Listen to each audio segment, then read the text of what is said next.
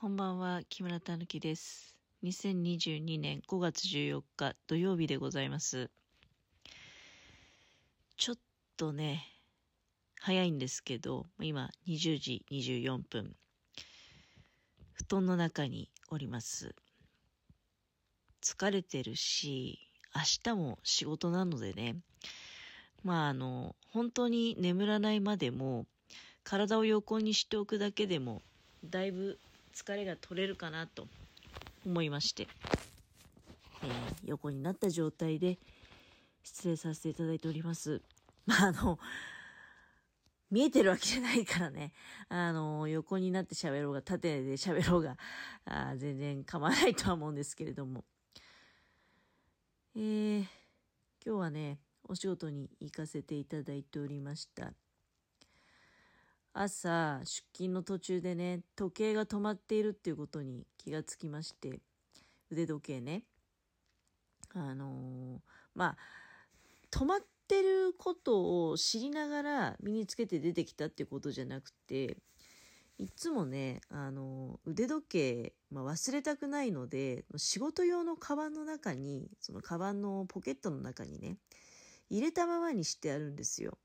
で、えー通勤途中に、だからそのカバンのポケットから取り出して腕時計をつけると。仕事が終わると、もうすぐ腕時計を外して、の仕事用のカバンのポケットにしまってしまうと。先週は動いていたんだけれども、で、先週だから仕事が終わったら外してすぐポケットに入れて、今日の朝まで確認しなかった。というわけでございます。まあ、ちょっと反省しましたね。やっぱり、よくその、職場の上司とかもね、あの、まあ、まだこの仕事始めたばっかりの頃に、やはり、その、落ち度があってはいけないと、仕事に臨む際にね。なので、うん、必ず前日までに、その自分の装備、持ち物等が、あ間違いがないか、ちゃんと動いてるかどうかとかね、いうこと、そういうことですよ。あの前日までにですね、あの、確認するようにということを言われていたんですけどね。例えばその靴が汚れていないかとか、あの、ちゃんとパンツにプレスが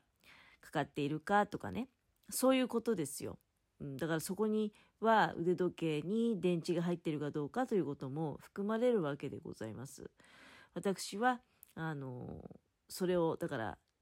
腕時計のね、電池の確認を怠りましたので、まあ、今日もう出勤途中で時計が止まっているっていうことに気がつき、もう手遅れだということで、なかなかそういう腕時計の電池って売ってないからね、さっきもだから、いやもうしょうがないから今日一日腕時計は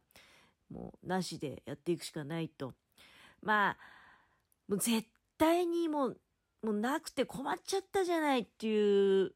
ほどでもないんですよ。まあどうにかなるっちゃどうにかなるんだけど、やっぱり誰かにちょっとこう、誰か頼みになっちゃいますよね。本来自分で時間をしっかり把握していなければいけないのが、例えば、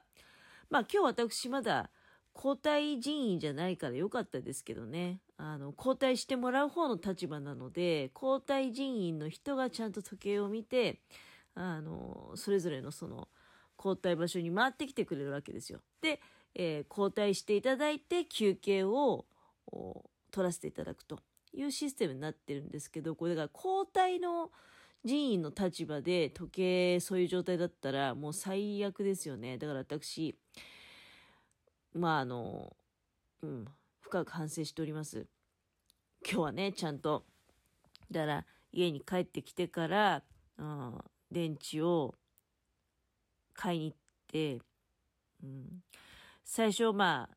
ちょっと舐めた感じでね、コンビニで売ってないかなと思ってコンビニに見に行ったんですけど、やはりコンビニ、うん、一頃に比べるとコンビニもでも、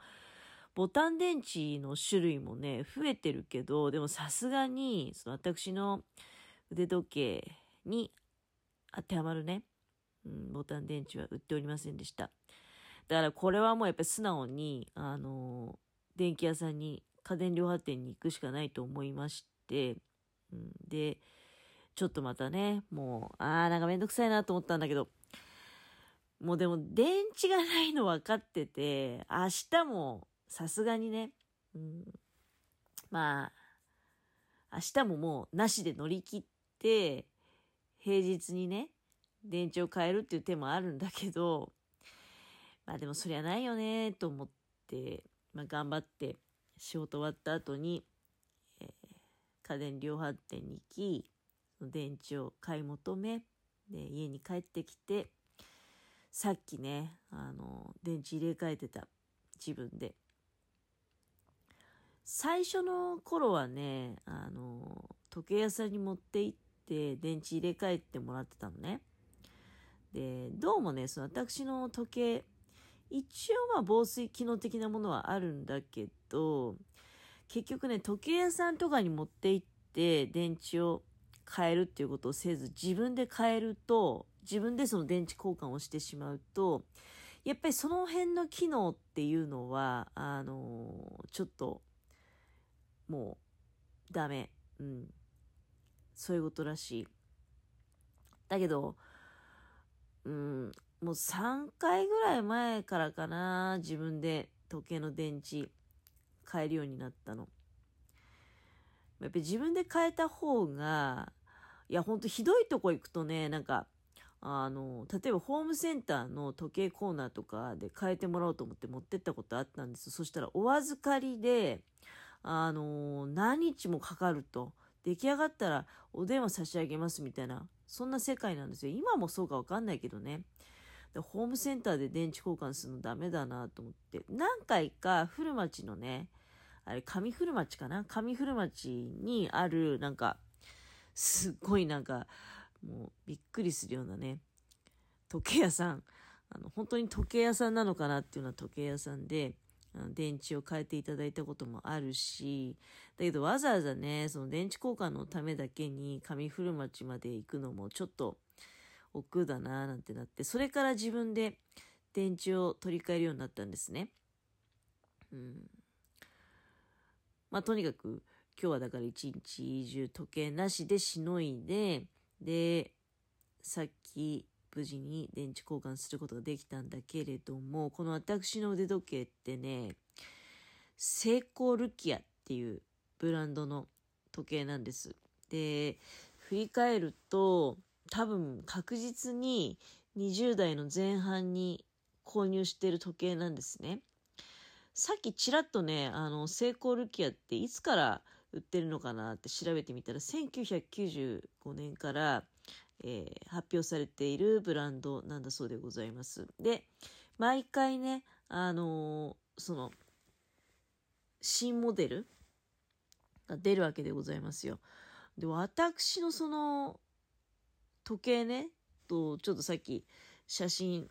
撮ってみて、で、なんか古いカタログとかネットで見て比べてみたりしたんだけど、どうも、いつのものなのかね、よくわかんないんですよ。でも、2000年の頭の方なんじゃないかなって思います。私多分25歳ぐらいの頃はその時計身につけてたはずなので、で、まあ、未だにね、あの、使わせていただいていると。だからまあじゃあ仮に25歳で購入したとして、もう23年、24年か、使ってるっていうことですよね。だいぶなんか、物持ちがいいななんて、やっぱ思ってしまいますね。でも、まあ、この仕事をするようになってから腕時計が復活し、で、その前っていうのは、これ1年前ね、1年前に復活したんだけど、その前っていうのは、えー2年間はあの飲食の仕事しててねでお皿洗いとかもいっぱいするから腕時計を身につけるってことはなかった。だずっとタンスの引き出しに眠ってるっていう状態だったんですね。でその前っていうのはまたあのー、確か腕時計はねつけてたと思う。うんまあ、さらに遡るとその前はまだつけてなかったかもしれないだから腕時計を必ず毎回23年間つけてたってわけじゃなくて、やめていた時代もあるし、で、まあ、今はね、このだ貯金の1年は復活してるけれども、うん、本当にね、なんか、もう相棒っていう感じがしますね。買った時のことはね、うん、よく未だに覚えてます。多分だけど、池袋の西部かなんかで買ったんじゃないかな。なんかそんな覚えがありますね。うん、ピンク色のその文字盤が気に入って、ピンク色って言ってもね、ちょっとまサーモンピンクっぽい感じなんだよね。うん、それがすごくね、あの、気に入って一目惚れして買ったよなって。うん。それをね、未だに大事に使ってる。ちょっとさっき電池交換するときに、あの、その、時計の内側がかなりね、やっぱり汚れがついてまして、それをきれいに綿棒で拭って、きれいにして、電池入れ替えたけれども、なかなか取れづらい汚れもあったりして、まあ、ちょっとね、新しい時計欲しいな、なんていうのもふと、よぎりましたけれども、でも今、なかなか、なんか変な中途半端に安い時計もしたくないしね。うん、なかなか時計も高級品だよななんて思いながら。まあやはりね、あの、若かりし日に買ったセイコールキアを、まあ、今後も相棒として、えー、使っていきたいなっていうふうに思った次第でございます。というわけでお時間が参りましたので、えー、この辺で失礼させていただきます。いつもお聴きいただきありがとうございます。おやすみなさい。